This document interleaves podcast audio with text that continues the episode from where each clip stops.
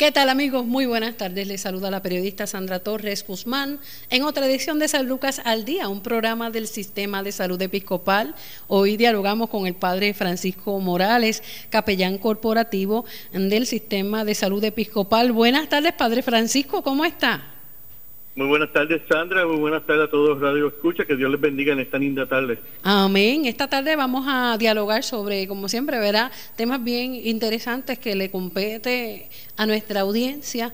Entre estos vamos a hablar sobre el cuando nos llega, ¿verdad? La mala noticia de una enfermedad, cómo, cómo afrontarla, por qué suceden estas cosas. Y no menos importante, sobre el simposio de capellanes.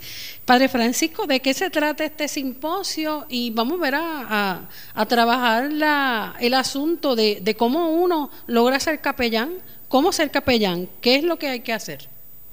Pues mira, eh, en, en, Puerto Rico todavía la, la capellanía no, no está regulada, ¿verdad? Completamente como está en los Estados Unidos, pero a nivel este hay y hay diferentes organizaciones donde certifican o preparan a capellanes, donde ¿verdad? hay algunas este, personas donde pueden hacer algún tipo de, certificación para, esa área de capellanía. Organizaciones como esta, en Estados Unidos como el CPSP, eh, el, psicoterapia, eh, eh, el Colegio de Psicoterapéutico de Estados Unidos, eh, exige dentro de sus estándares, eh, exige la parte de lo que es eh, tener una maestría en divinidad. No, no tiene que ser clérigo, algo bien importante que un capellán puede ser un, un laico, puede ser un capellán. Eh, no, no, necesariamente hay que ser ministro o sacerdote, ¿verdad? Para ser capellán. yo, yo tengo este lema, un un, buen capellán puede ser un buen sacerdote o un buen pastor, pero no necesariamente un, un sacerdote o un pastor puede ser un buen capellán, porque la capellanía es una vocación dentro de una dentro de otra vocación, ¿verdad? En mi caso, pues yo soy sacerdote, pero y esa es mi vocación, pero dentro de esa vocación del sacerdocio pues, tengo también está la vocación de la capellanía. Así que no, no todo el mundo tiene esa misma vocación, ¿verdad? Está algo con que pues que tiene que haber esa vocación de trabajar no solamente con los enfermos, sino también trabajar en, diferentes ámbitos. Hay capellanía a nivel carcelaria, a nivel educativa, muchas escuelas tienen capellanes también, ¿verdad? Eh, a nivel universitario, eh, así que a nivel del ejército hay capellanía, o sea que, que, es la capellanía militar, está la capellanía policíaca, así que hay diferentes tipos de capellanía y dependiendo, dependiendo del área donde uno quiera trabajar o se quiera certificar, pues es el tipo de organización que uno debe de buscar para, para que para que los eduque y, esta, y, te, y te evalúe de acuerdo a los estándares que te exigen. En cuanto a la capellanía clínica, pues tenemos, pues como le dije, el Colegio de Psicoterapéutico de los Estados Unidos, que ellos son los que eh, tienen los estándares educativos y, y crean los eh, famosos eh, clínico pastoral, los CPI, hemos escuchado mucho, en nuestro sistema de salud San Lucas tenemos un acuerdo colaborativo, Sandra, ya hace ya aproximadamente dos años, con la Universidad Interamericana, donde tenemos el clínico pastoral, eh, la, práctica del clínico pastoral, donde eh, ayudamos a certificar a capellanes para el área clínica, ¿no? Porque el enfoque aquí es clínico, en el área de, hospicio como en el área hospitalaria. Y, pues eh, es una forma también de de preparar y educar a, capellanes y, es un clínico pastoral acreditado por esta organización de los Estados Unidos, donde se tiene que cumplir con, con 300 eh, horas de unidad, este, entre eso 100 pues, horas, 100 horas de reuniones y, tres, y, eh, eh, perdón, son 400 horas de unidad, son 300 horas de práctica y 100 horas de, de reuniones. Y, y, allí pues en el clínico pastoral tú trabajas contigo mismo, trabajas ¿verdad? con tu vocación, trabajas como tú como persona y también trabajas pues con tener la oportunidad de trabajar, ¿verdad? Entonces ya lo que es los estándares que, se exigen que, o, las competencias que se debe tener un capellán clínico. Así que eh, es, una experiencia, de, como, eh, ¿verdad? Este, bonita, una experiencia de crecimiento y como, como te dije, pues es, es, es una vocación dentro de otra.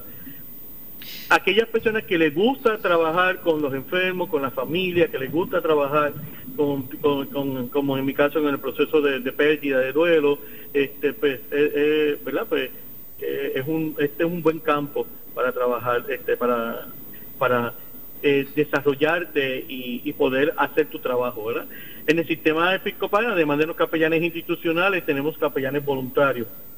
Eh, y, y, y, cabe, y es muy importante recalcar que tanto en el hospital como en hospicio, nosotros tenemos eh, capellanes de todas las denominaciones, Sandra, aunque sabemos verdad que San Lucas pertenece a la iglesia episcopal, el sistema de salud episcopal verdad pertenece a la iglesia episcopal, no eh, tenemos capellanes de diferentes denominaciones. Y, y algo bien importante, la capellanía a ti te enseña a trabajar no con mi religión, sino con la religión del paciente. Y es algo bien importante en la capellanía, porque la capellanía te enseña eh, a trabajar con, con, cristianos y no cristianos. Porque, por ejemplo, te enseña a trabajar con, con eh, budistas, con, con, este, eh, con judíos y con otras denominaciones que no están dentro del marco de, del cristianismo. Este, y dentro del CPI pues, tienes esa experiencia, el clínico pastoral eh, la, educación clínico-pastoral tiene la experiencia de, de, desarrollarte en todos esos ámbitos. Padre Francisco, ¿qué cualidades debe tener un capellán? ¿Qué, y, verá, y qué, qué trabajo va a hacer en específico un capellán. Ya nos ha explicado, ¿verdad?, eh, lo que los distintos renglones donde se ubica, ¿verdad?, la capellanía, pero el trabajo específico de un capellán y qué cualidades debe tener una persona que tenga en su corazón, ¿verdad?, realizar esa, esa labor. Primero que todo hay que tener disponibilidad. Esto, esto, ¿verdad? Nosotros, por ejemplo, esto es decir, estamos 24/7, ¿verdad? Eh, hay que tener disponibilidad y hay que tener deseo eh, y la vocación por, por trabajar y querer trabajar por nuestros enfermos y por las personas o en el, o en el ambiente en donde estemos trabajando. Eh, porque la capellanía es presencia. O sea, yo tengo, yo tengo que estar presente, yo tengo que hacer presencia, la capellanía es acompañamiento, la capellanía es empatía, entonces, pues, por lo tanto, tenemos que ser unas personas accesibles, tenemos que ser unas personas empáticas, tenemos que tener una apertura, ¿verdad? Eh, no, yo no puedo ser una persona cerrada en nada más en pensar en que mi religión o mi creencia es la única válida y las cosas se tienen que hacer como a mí me lo enseñaron en mi iglesia. No, la capellanía tú tienes que tener una apertura para trabajar con diferentes denominaciones, porque vamos, vamos a la realidad. Vuelvo otra vez, el Hospital Episcopal San Lucas, ¿verdad? Pertenece a la Iglesia Episcopal, pero Sandra, la realidad es que si apenas, yo creo que no llegamos ni al 1% de todos mis de todos mis enfermos, que de todos los enfermos que hay en el hospital y de los empleados que hay en el hospital son episcopales. Por ende, yo no yo no me puedo enfocar nada más a trabajar con los episcopales. Yo tengo que enfocarme que yo tengo gente de diferentes denominaciones y que tienen ningún tipo de denominación, porque esa es una nueva modalidad en este tiempo, que hay gente que dice, mira, yo no creo en religión, yo creo en espiritualidad, y no está mal eso no está mal. Esa es la manera, la visión de la persona. Así que tú tienes que tener esa apertura en tu mente, eh, entenderle que yo voy a trabajar con la espiritualidad de ese paciente, con la espiritualidad de esa familia y no con mis creencias. Y, y, saber cómo trabajar y, respetar la dignidad de todo ser humano que está allí. Eh, así que esa es una de las características bien importantes, tener apertura. Y obviamente sentir este deseo de vocación, ¿no? De, de, de, estar allí, hacer presencia. Tienes que ser una persona que sabe oír. Aquí yo estoy hablando mucho contigo, ¿verdad? Porque estamos un proceso de entrevista. Pero en, en mis procesos de consejería, yo soy un guía, yo soy un facilitador. Yo tengo que dejar que la persona sea el que hable. Y, entonces, pues yo hay que aprender a, a escuchar, a, a escuchar lo que, lo que el paciente te dice y lo que el paciente no te dice.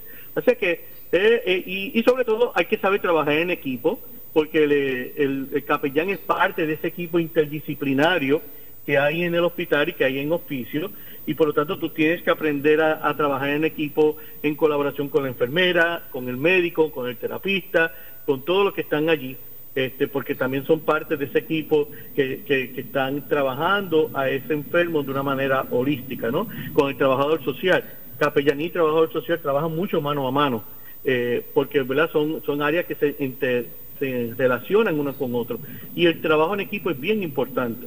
Tú saber trabajar en equipo y respetar las disciplinas de los demás, el respeto tiene que estar bien importante. Así que son, son muchas de las cualidades ¿verdad? Que, que, se pide de, de, del capellán eh, em, que, que, tenemos, que tenemos que tener bien presente, pero sobre todo, como, como yo digo, como yo les digo al equipo de trabajo de, los, de los capellanes en, en San Lucas, nuestros pilares es hacer presencia, acompañamiento y empatía.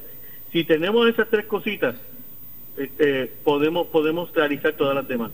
Pero tenemos que tener esa flexibilidad y esa disponibilidad de que cuando nos necesiten poder estar allí. ¿Cómo ganarse la confianza de, de las personas donde ustedes van a laborar? En un mundo, ¿verdad?, que desconfía de todo y de todos. Sí, lo, lo primero, lo primero que, este, que hay que, que hay que entramos a, ese cuarto, ¿verdad? O en el caso de hospicio vamos a la casa de ese paciente. Lo primero que nosotros tenemos que e, es, expresarle a ese familiar y a ese paciente que está allí, mira, yo soy fulano, ¿verdad? Esa parte de la presentación, yo soy el capellán, yo no vengo acá a hablar aquí de religión, porque el problema es que lo hemos visto, ¿sabes? Que eh, eh, eh, aquí, ¿verdad? Hay una mala percepción de que venimos a hacer proselitismo, de que yo vengo a tratar de convencerte a ti para que tú te hagas episcopal o para que tú te hagas de tal religión. Y entonces lo primero que uno tiene que establecer allí con ese paciente, ese familiar, es que yo no vengo aquí a hablarte de religión. Yo vengo aquí a hablarte, a hablar, contigo, a brindarte apoyo espiritual y emocional y, trabajar contigo y, y, y hacer presencia y acompañarte en este proceso de enfermedad.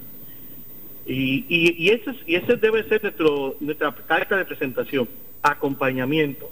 Una vez que tú le demuestras a la persona que tú estás allí para acompañarlo y que tú vas y que tú respetas los recursos religiosos que esa persona tiene, independientemente tú creas o no creas en esos mismos recursos, eh, y tú le muestres esa, esa, ese, ese, ese respeto, el paciente te va a brindar esa confianza poco a poco, ¿verdad? Porque esto es de poco a poco, pero pero hay, comienza a brindarte esa confianza. Pero es bien importante esa parte, saber respetar. Por eso que ahorita te enfaticé en las cualidades que debe tener un capellán en la, en la, en la apertura. Si yo no tengo apertura a trabajar con diferentes religiones, pues mire, yo no voy, yo no puedo trabajar en un ambiente eh, eh, hospitalario, en un ambiente eh, educativo o en un ambiente pluralista porque la realidad es que yo voy a tener gente de diferentes denominaciones, cristianos como no cristianos, de otras hasta de otras grandes religiones que no necesariamente son cristianas, que están dentro del marco del cristianismo.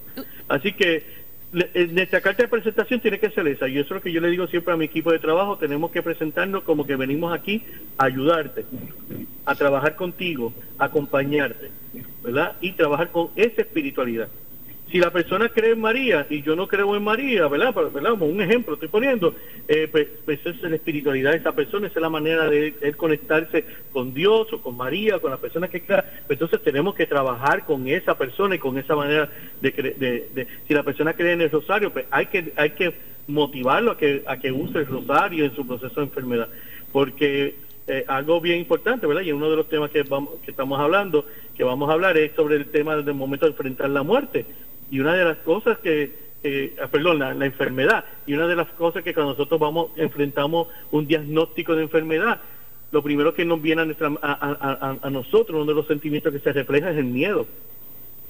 Es el miedo, ¿verdad? Y, viene, y viene, hay mucho temor, hay mucha ansiedad, hay mucho miedo. Así que por lo tanto, eh, tú tienes que brindarle a ese paciente esos recursos para que pueda minimizar esos, esos, miedos, esas ansiedades que provocan una enfermedad o, el diagnóstico de una enfermedad. Eso que usted menciona es sumamente eh, vital en todo esto, Padre Francisco, y es el acompañamiento. Muchas veces estamos acostumbrados a solucionar las cosas por nosotros mismos. Gran parte de nuestro que muchas veces cae.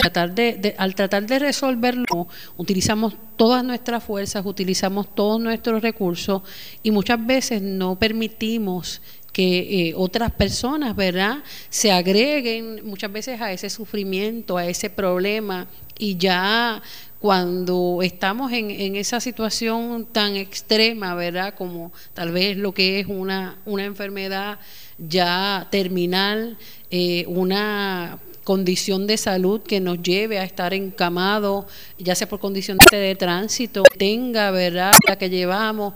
Eh, pasan muchas cosas del ser humano y esto incluye esa, esa vocecita negativa, esa vocecita oscura que nos llena el, el, alma diciéndonos que nosotros no vamos a poder realizar lo que nosotros nos servimos y se van desencadenando una serie de dificultades, todo por no dejarnos acompañar. Y dejarnos acompañar no es abrirle eh, el corazón a todo el mundo, sino saber eh, espiritualmente dejarse verdad guiar y saber exactamente en quién podemos confiar y en quién podemos verdad dejarnos acompañar.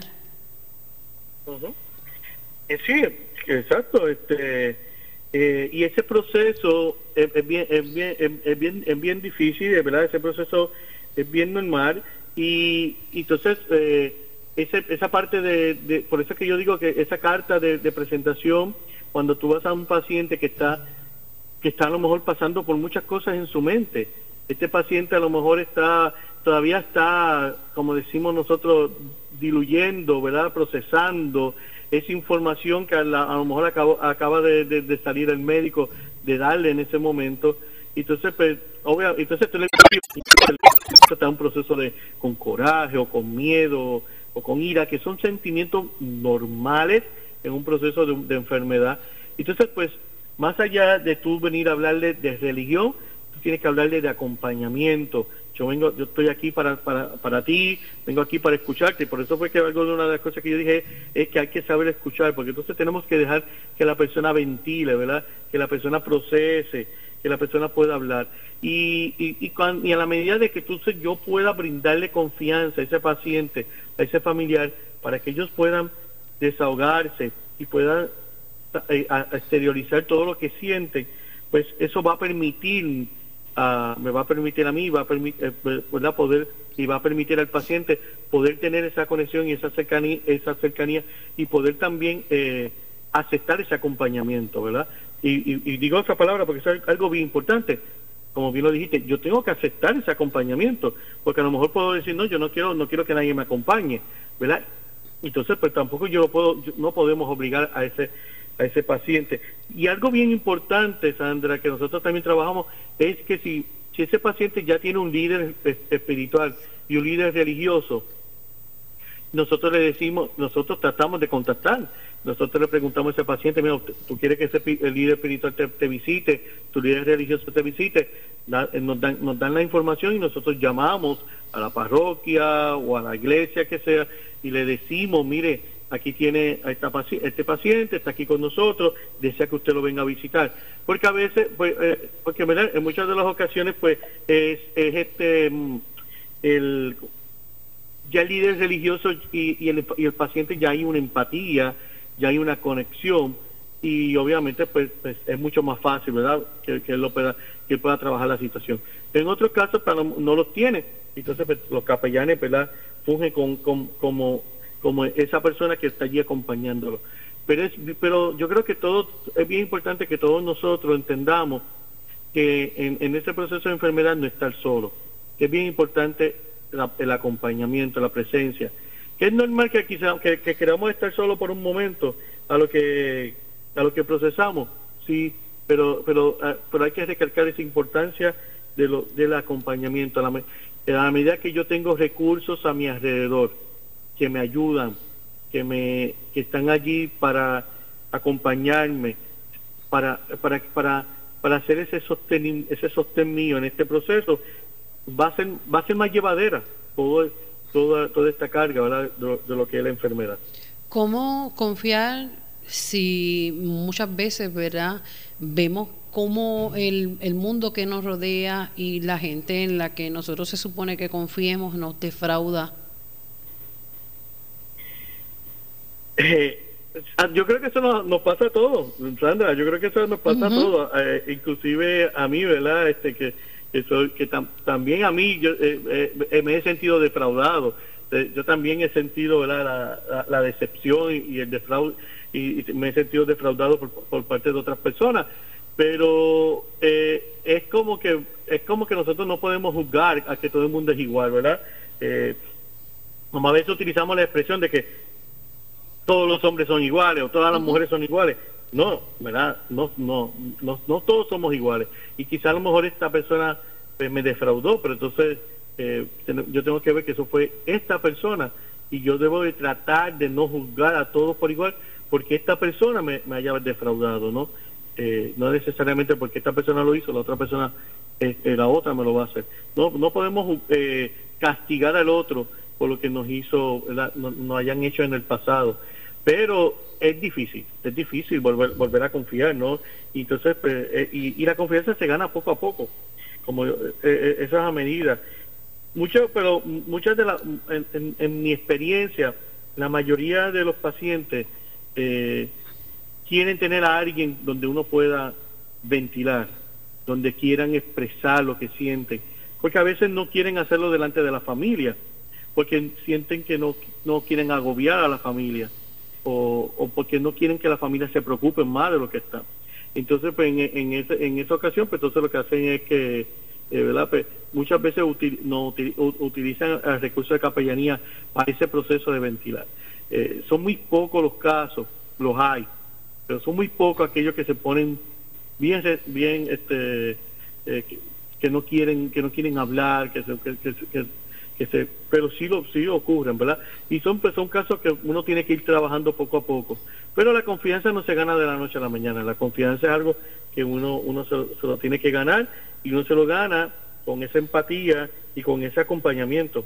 Igualmente, a distancia. A distancia. A la distancia no puedo. A la distancia no puedo. O sea, tengo que estar, tengo que acompañar a esa persona allí para poder estar. O sea, eh, decirle, mira, cuando me necesite, este es mi teléfono, cuando me necesite voy a estar ahí. Pero pues si tú me llamas, que yo te pueda contestar, porque de qué me vale que entonces que tú me llames y yo no te conteste, pero, adiós, pero él me dijo que, que voy a estar ahí, pero no está, eh, ¿verdad? Eh, por eso es bien importante esa presencia. E igualmente no ventilarle nuestros dolores a todo el mundo, están los extremos y muchas veces la falta de confianza, muchas veces esa, esa frustración y esa tristeza viene precisamente de que le ventilamos la, nuestro interior, nos abrimos completamente con cualquiera eh, ese es el tipo de persona que, que, le cuenta sus problemas a todo el mundo y eso también, llegar a ese extremo, nos produce en cierto momento desconfianza. Nos, nos, produce exactamente desconfianza y nos produce eh, ese sentido de que de, desilusión, ese sentido de que está, de soledad, ¿verdad? porque entonces siento de que no puedo confiar en nadie, siento que nadie me entiende, siento que estoy solo y, y todo, y, ¿verdad? Y, y, no podemos entonces ir más allá. Eh, no, no, no, no, puedo, no puedo permitir que alguien me acompañe por toda esta desilusión que he tenido. Y pues y todo, y todo eso se, entrelaza una con otra. Por eso es que bien, por eso es que es bien importante que no nos juzguemos. Nos juzguemos a, eh, y, eh, por lo que me haya pasado con otra persona en el pasado. no, no, necesariamente todo el mundo me, me, lo, me va a hacer igual. Pero entendemos que no es un proceso que se consigue de la noche a la mañana, ¿no? Que es un proceso que, hay que trabajarlo. Claro, y hay que trabajarlo y hay un elemento que queremos nuevamente tocar luego de esta pausa, es el elemento del perdón. Tiene que haber perdón y para entonces poder lograr ese desprendimiento y que el ser humano vuelva a tener confianza en la vida y en la humanidad. Pero hacemos una pausa aquí en San Lucas al Día. Hoy dialogamos con el padre Francisco Morales, capellán corporativo del Sistema de Salud Episcopal. Continuamos en San Lucas al Día, un programa del Sistema de Salud Episcopal. Hoy dialogamos con el padre Francisco Morales. Padre Francisco, ¿y el otro apellido? Colón. Colón, Padre Francisco Morales Colón, capellán corporativo del Sistema de Salud Episcopal. Eh, hoy dialogamos ¿verdad? Sobre, sobre temas profundos, cuando el ser humano llega a, a esa cuando le recibe, ¿verdad? La enfermedad, cuando toca a tu puerta, la mayor parte de las veces nunca quisiéramos, ¿verdad? Que una, la noticia de una enfermedad, tanto para nosotros un diagnóstico como el diagnóstico eh, de una enfermedad terminal para un ser querido, eso nunca quisiéramos que llegara, pero llega a todos debajo del sol Padre Francisco, eh, hablaba sobre el aspecto de la confianza y la desconfianza y cuán importante es el perdón para lograr ir soltando toda, e, todo este equipaje que tanto nos pesa. Y muchas veces estamos eh, gruñendo ante la vida y ante todo y desconfiamos hasta de las personas que realmente quieren acompañarnos en ese proceso difícil. exacto. Eh, ahorita estábamos hablando, de que uno, de los temores o, de las emociones que se presentan al momento de recibir una noticia de una enfermedad es el miedo. Y, también ese miedo muchas veces también va, acompañado de la ira, del coraje. Entonces vemos, vemos a este paciente que empieza a, tener, a, a coger coraje con todo el mundo con su, con, su esposa, con su, con, su esposo, con los hijos, con el médico, con la enfermera, con el capellán, con Dios, con todo el mundo. Todo el que se le aparezca por allí le tiene coraje, no quiere saber. Y lo primero que todos los que están alrededor de ese paciente tienen que tenemos que entenderle que, mira, son una reacción normal y que no lo debemos de juzgar y que no lo debemos de tomar a lo personal. Muchas veces pensamos, ah, que es que no me soporta, no se llega conmigo. No, es que está en su proceso Y en ese proceso, pues, tiene esa ira, tiene ese coraje, tiene ese coraje con Dios, porque a mí, porque me, porque me, yo tengo esta enfermedad si yo no me lo merezco, ¿verdad? Nadie quiere estar enfermo, nadie se merece una enfermedad. Y, son parte del proceso de la vida, ¿verdad? Que parten de nuestra fragilidad como ser humano. Pero, pero llega ese momento de, de tristeza, eh, perdón, de, ese momento de ira, la tristeza, y, y, también esto está acompañado de esa tristeza, ¿no? Y, entonces todo este coraje nos lleva a ese proceso de querer estar alejándonos, de querer, eh, de comenzar a resentir, entonces ahí salen, comienzan a salir todos aquellos, yo les llamo esqueletos, todos aquellos esqueletos que tenemos allí escondidos en el closet, de situaciones del pasado, de situaciones, ¿verdad?, que, que hemos ido guardando y acumulando y que, hemos, y que no le hemos dado importancia este, en, el, en, el, en el transcurso de, de, nuestra vida. Entonces, cuando ocurre un evento como este tipo, ¿verdad?, de, un diagnóstico de enfermedad, todo eso se exacerba, todos esos sentimientos se exacerban. Entonces, es, es allí cuando tenemos que comenzar a trabajar con todos esos asuntos inconclusos, cuando tenemos que comenzar a trabajar con ese paciente para que vaya soltando, limpiando ese closet, ¿verdad? Allí que tiene allá adentro en su vida, en su corazoncito, para que saque todo eso, porque eso también le, hace mal físicamente, le hace, no le ayuda a, su situación de salud. Así que es importante, ¿verdad?, poder, trabajar con, esa, con ese proceso de perdón. Y, el, proceso de perdón es un proceso de sanidad. Como hemos hablado en otras ocasiones, es importante porque es un proceso de sanidad y el, y, el perdón se trata de mí, no se trata de la otra persona, sino se trata de que yo pueda perdonar para, para, yo poder sanar. Y como yo quiero sanar, por eso es que yo te perdono, ¿verdad? O yo tengo, o perdono a esta persona que aunque ya no está físicamente con nosotros, lo tengo que perdonar para que yo pueda sanar. Y, y esos son sentimientos muy importantes y muy normal que tenemos que estar pendientes que ocurren al momento de, cuando tenemos un ser querido que se nos que, está enfrentando, que hasta nosotros mismos nos, puede pasar. O sea, ninguno estamos exentos a esto, que podemos vivir ese proceso de, de esa ira, de ese coraje con todo el mundo y, y, de, y, que, y que salga a aflorar toda, todas esas frustraciones, todas esas situaciones que hemos tenido a lo largo de la vida, salen a aflorar ahí al momento ¿verdad? De, de, un diagnóstico como, como una enfermedad eh, eh, que cuando cuando nos diagnostican la enfermedad. Y, otra cosa bien importante, que verdad que, que, tenemos que estar bien pendientes y que es muy normal, que es la tristeza. Y esa tristeza tiene que estar ahí bien, este, tenemos que estar bien pendientes de eso, porque esa tristeza, si una tristeza se convierte en una tristeza bien fuerte, bien aguda, te puede llevar a una depresión, ¿no?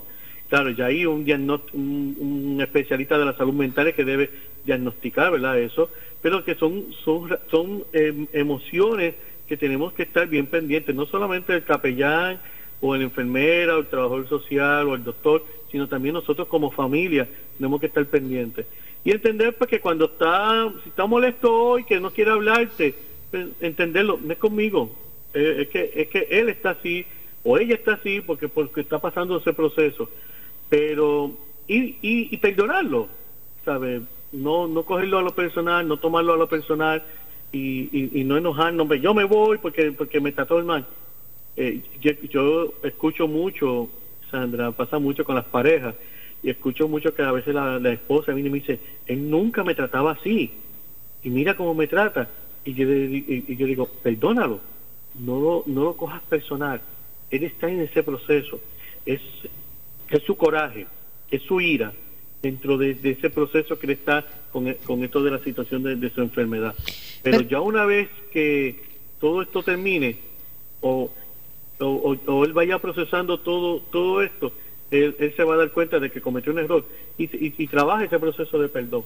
Pero ese, pero ese perdón es muy necesario, es muy importante para que podamos liberarnos, nos podamos limpiar y podamos estar tranquilos, podamos estar relajados podamos, y podamos poder ser feliz y poder sobrellevar esta situación, ¿verdad? Que como lo que es una enfermedad. Pero muchas veces, Padre Francisco, la, la reacción y el estado anímico del paciente no necesariamente proviene, ¿verdad?, del, del mismo, tal vez de, la misma frustración eh, que le provoca el, el, estar así, los cuestionamientos de por qué le toca a él o a ella esa enfermedad, sino a través de distintos medicamentos que nos producen cambios hormonales. Y hay que también estar eh, eh, alertas a eso. Eso es, eso es así, hay que estar pendiente de todo eso. Los mismos medicamentos provocan, ¿verdad? Todo ese tipo de cambios, provocan este, en algunas ocasiones, ¿verdad? Como alucinaciones y cosas. y, y, y inclusive también eh, hay que estar, bien pendiente que, que dependiendo del tipo de enfermedad también eso ocurre. Eh, también depende de la enfermedad, Sandra. Por ejemplo, un, paciente de Alzheimer eh, puede puede puede ocurrir o, o, que que verdad que ocurrir esas situaciones de coraje o esas situaciones de, de que le hable mal a la persona o de que le, le, le dé a la persona eh, este, ¿verdad? Que, pero no es porque la persona lo quiera hacer, sino es parte de la condición de esa enfermedad que van perdiendo la, la memoria y entonces pues, pues y, pasa mucho, eh, porque pasa mucho con los pacientes de Alzheimer, donde el cuidador se siente, pero ¿por qué me trata así? ¿Por qué me habla así? ¿Por qué me pegó? Cuando nunca lo ha hecho, ¿verdad? Y no es porque la persona tenga algo contra ella, sino es la misma enfermedad o pueden ser los mismos medicamentos. Así que, tenemos que estar pendientes a todo, a, a todo eso, ¿verdad? A todos esos rasgos que son bien importantes.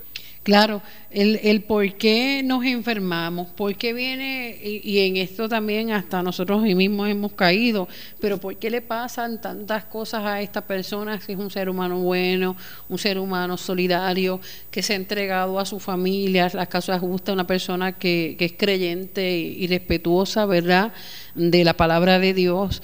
Eh, y entonces nos ponemos a veces el mismo inconsciente, ¿verdad?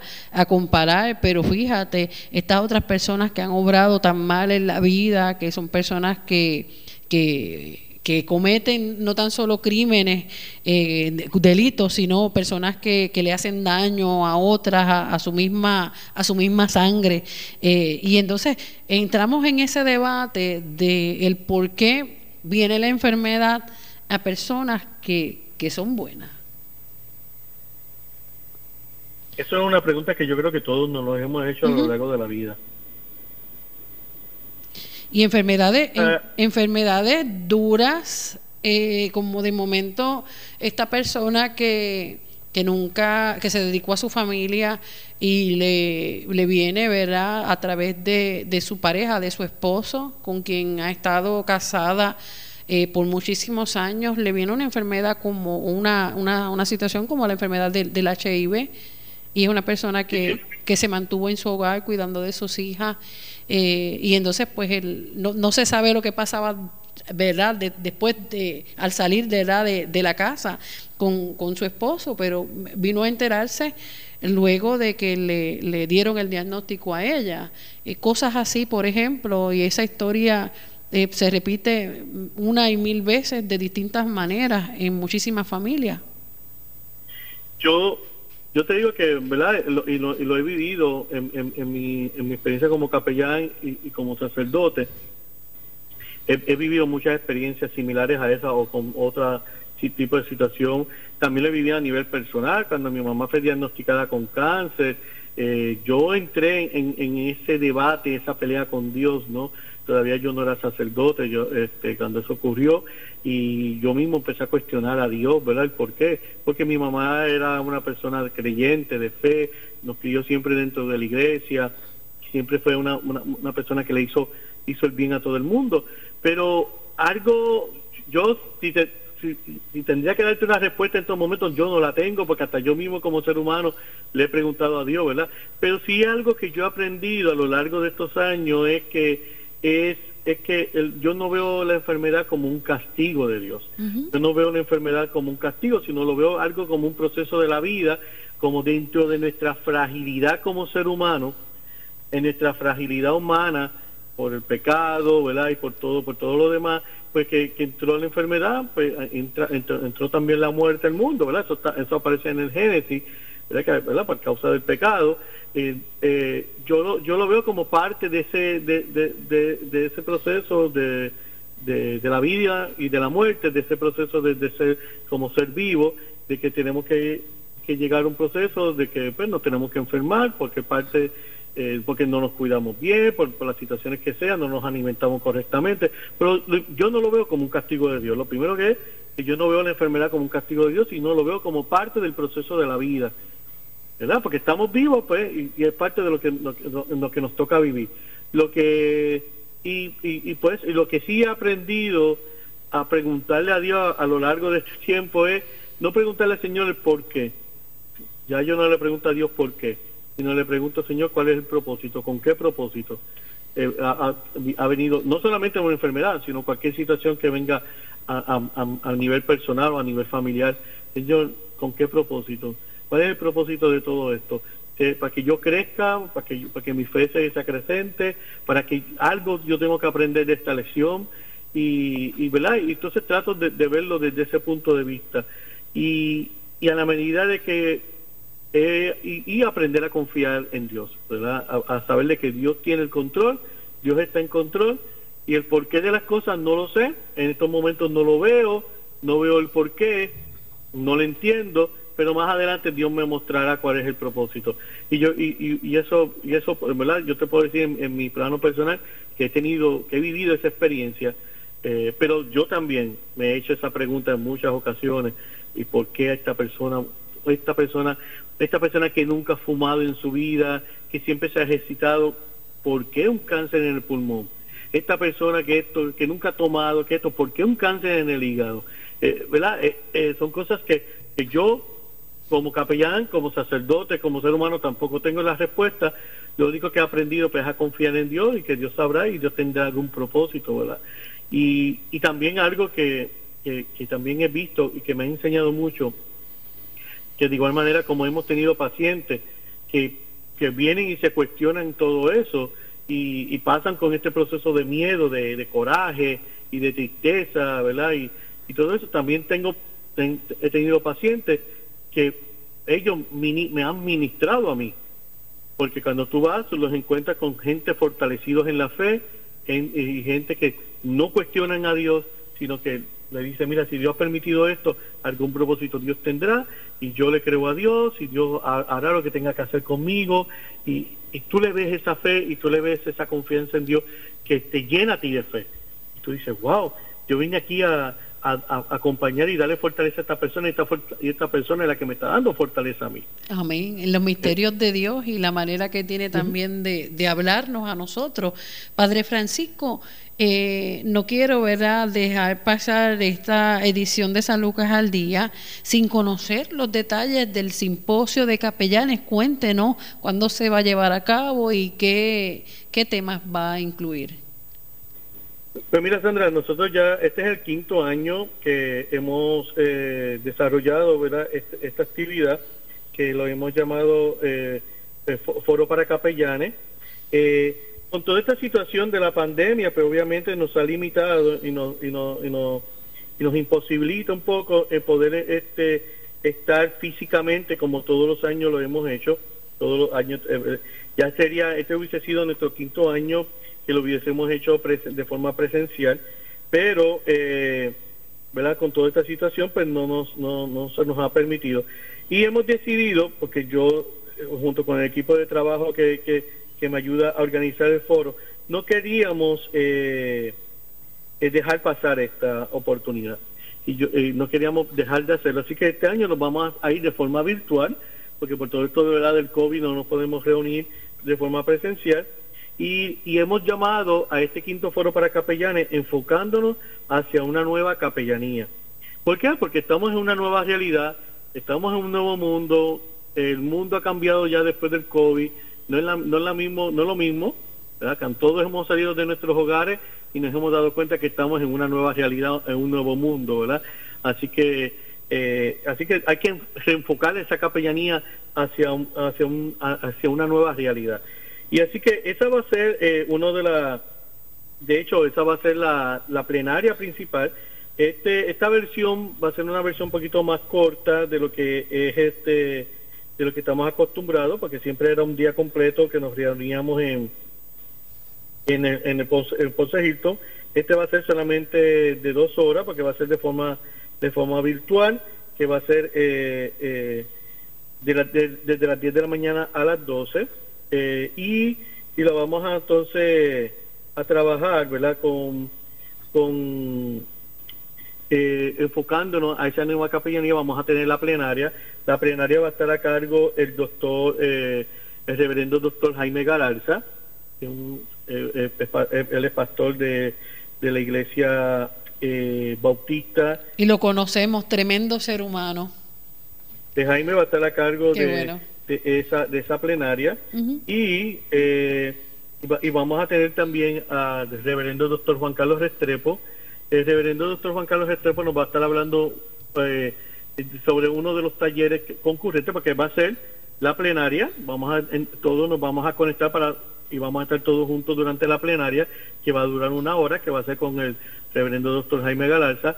Luego nos vamos a dividir en el mismo Zoom, la tecnología nos permite en dividirnos y vamos a ir a unos talleres concurrentes según las personas se vayan matriculando y, uno de los talleres concurrentes va a estar a cargo del reverendo padre Juan Carlos Restrepo, el sacerdote de la Iglesia Episcopal. El padre Juan Carlos Restrepo nos va a estar hablando sobre el apoyo espiritual, emocional y psicosocial después de, después de, el tiempo post pandemia, después de la pandemia, cómo, cómo vamos a trabajar con, cómo vamos a ayudar a reconstruir nuestro país, nuestra sociedad, ayudar a construir a las personas. Así que ese, ese, ese tema va a estar muy interesante y es uno de los talleres concurrentes que va a estar. Y también vamos a tener al reverendo padre eh, Edgar Girardo, director de comunicaciones de la, de la Iglesia Episcopal Puertorriqueña, que nos va a estar hablando sobre la capellanía virtual. ¿Cómo podemos hacer capellanía a través del uso de las redes sociales, a través del uso de eh, de, de, Zoom, de verdad, y de muchos otros medios que hay para que nosotros podamos brindar esa capellanía, ¿verdad? Y todo esto ha venido, ¿verdad?, con toda esta situación que hemos estado viviendo a causa de la pandemia. El foro de capellanes va a ser el jueves 16 de julio de este año, eh, va a ser de edición virtual, de 10 de la mañana a 12 del mediodía, y, y esos son básicamente los temas que vamos a estar tratando. Eh, se está, se está dando la promoción a través de, las páginas tanto del sistema de salud episcopal San Lucas como en la página de la iglesia episcopal, por Facebook, ¿verdad? de, manera virtual estamos promocionando este evento y es para todos, para capellanes de todas las religiones, para ministros, sacerdotes, trabajadores sociales, consejeros, todas aquellas personas que entiendan que quieran estar este eh, con nosotros eh, y, y, le interese aprender un poco sobre sobre estas temáticas, pues vamos a estar, están cordialmente invitados. Se pueden comunicar con nosotros al 787-625-1410 a la extensión 2122, perdón, 5122 y 5126. 787-625-625-1410, extensión 5122, 5126 y allí le podemos dar más información de cómo se pueden este, inscribir, porque hay un proceso de inscripción y se está haciendo a través online también. Las personas se inscriben, van a recibir una certificación de que se inscribieron. Las personas tienen que escoger qué tipo de taller concurrente va a ir, porque los últimos dos talleres que yo les mencioné van a ser concurrentes. Así que, por lo tanto, tienen la oportunidad de escoger uno de esos dos. Y, ellos tienen que escoger cuál de esos dos talleres les interesa tomar. Y luego, pues, entonces, pues, y, y se le envía el enlace ustedes se van a conectar y donde los vamos a ver ese día, jueves 16 de julio, a las 10 de la mañana a través de Zoom. Según la, la, ¿verdad? la participación de otros años, más o menos, ¿cuántos capellanes hay en Puerto Rico? Pues mira, este evento ha, este, ha este aglomerado, ha cogido aproximadamente de 150 a 200 capellanes que han venido de diferentes lugares de la isla. Yo he tenido, hemos tenido participación, mira, eh, capellanes del sistema menonita ha estado con nosotros, los capellanes de Bellavista, del Hospital Bellavista de Mayagüez, ha estado con nosotros, hemos tenido obviamente los capellanes de, del sistema de salud, son tanto de Jonquea, tanto de hospicio como del hospital, y nuestros capellanes voluntarios son también han estado con nosotros capellanes de la Universidad Interamericana. O sea, hemos, hemos tenido eh, presencia de diferentes, de diferentes instituciones eh, que, han, que, han, que han, han, dicho presente para este tipo de eventos.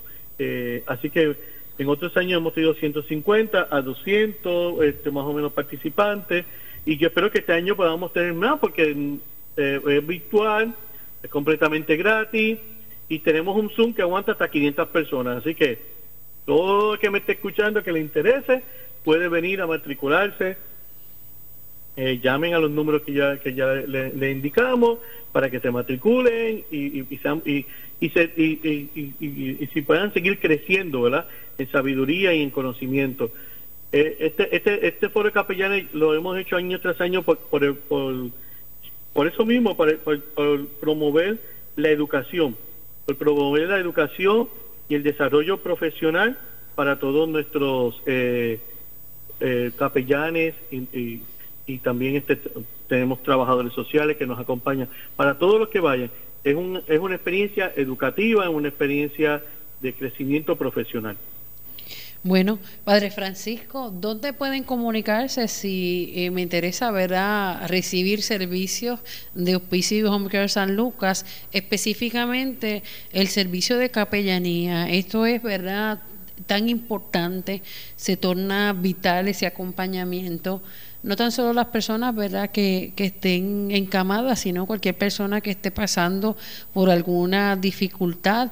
Eh, sabemos que este año nos han dado duro verdad eh, pero como mencionan ha mencionado en otras ocasiones la prueba no está para destruirnos sino pues ver qué áreas de nuestras vidas eh, Dios quiere fortalecer y muchas veces a través de la enfermedad llegan reconciliaciones, no tan solo de nosotros con Dios, sino eh, cambiamos nuestra manera de vivir y reconciliaciones también con nuestros seres queridos. Muchas veces hemos vivido en distanciamiento y a través de la enfermedad vemos nuevamente eh, ese amor, el amor que perdura, no importa ver a las circunstancias y los embates de la vida. Pues mira, Sandra, nuestros capellanes están allí disponibles para todos aquellos que lo necesitan y estamos en aquí en el, en el Centro Médico eh, Episcopal San Lucas. Nos pueden llamar al 844-2080 y la extensión es la 1299, que es la extensión de capellanía. Allí nos pueden llamar y pueden solicitar los servicios, los muchachos pueden sacar una cita, ustedes pueden ir allí con nosotros. También, ¿verdad? Estamos en el proceso de, de lo que, desarrollando lo que es la parte de la, de la salud conductual, donde también vamos a tener presencia de asesoramiento espiritual, que también, este, ¿verdad? Este, que también en esa área también están allí disponibles para todo el mundo. Así que estamos para servir a la comunidad eh, en general, así que todo aquello que necesiten esa parte de, ese apoyo, y de esa consejería pastoral, comuníquense en el Centro Médico Episcopal San Lucas al 844-2080, marquen la extensión 1299 o le piden a la, a la recepcionista, comunícame con capellanía, por favor, y ellos, y ellos se comunican con, este, y ellos los comunican rapidito y allí estamos para servirles. Gracias nuevamente por su tiempo. Padre Francisco Morales, capellán corporativo del Sistema de Salud Episcopal. Siempre es una bendición dialogar con usted. Bonita tarde. Gracias a todos, que Dios les bendiga, linda tarde. Amén. Bueno, hasta aquí San Lucas al día. Regresamos mañana, si Dios lo permite, en otra edición, como siempre, de lunes a viernes, de 1 a 2 de la tarde por aquí, por Radio Leo 1170 AM y Radio Leo 1170.com. Bendiciones.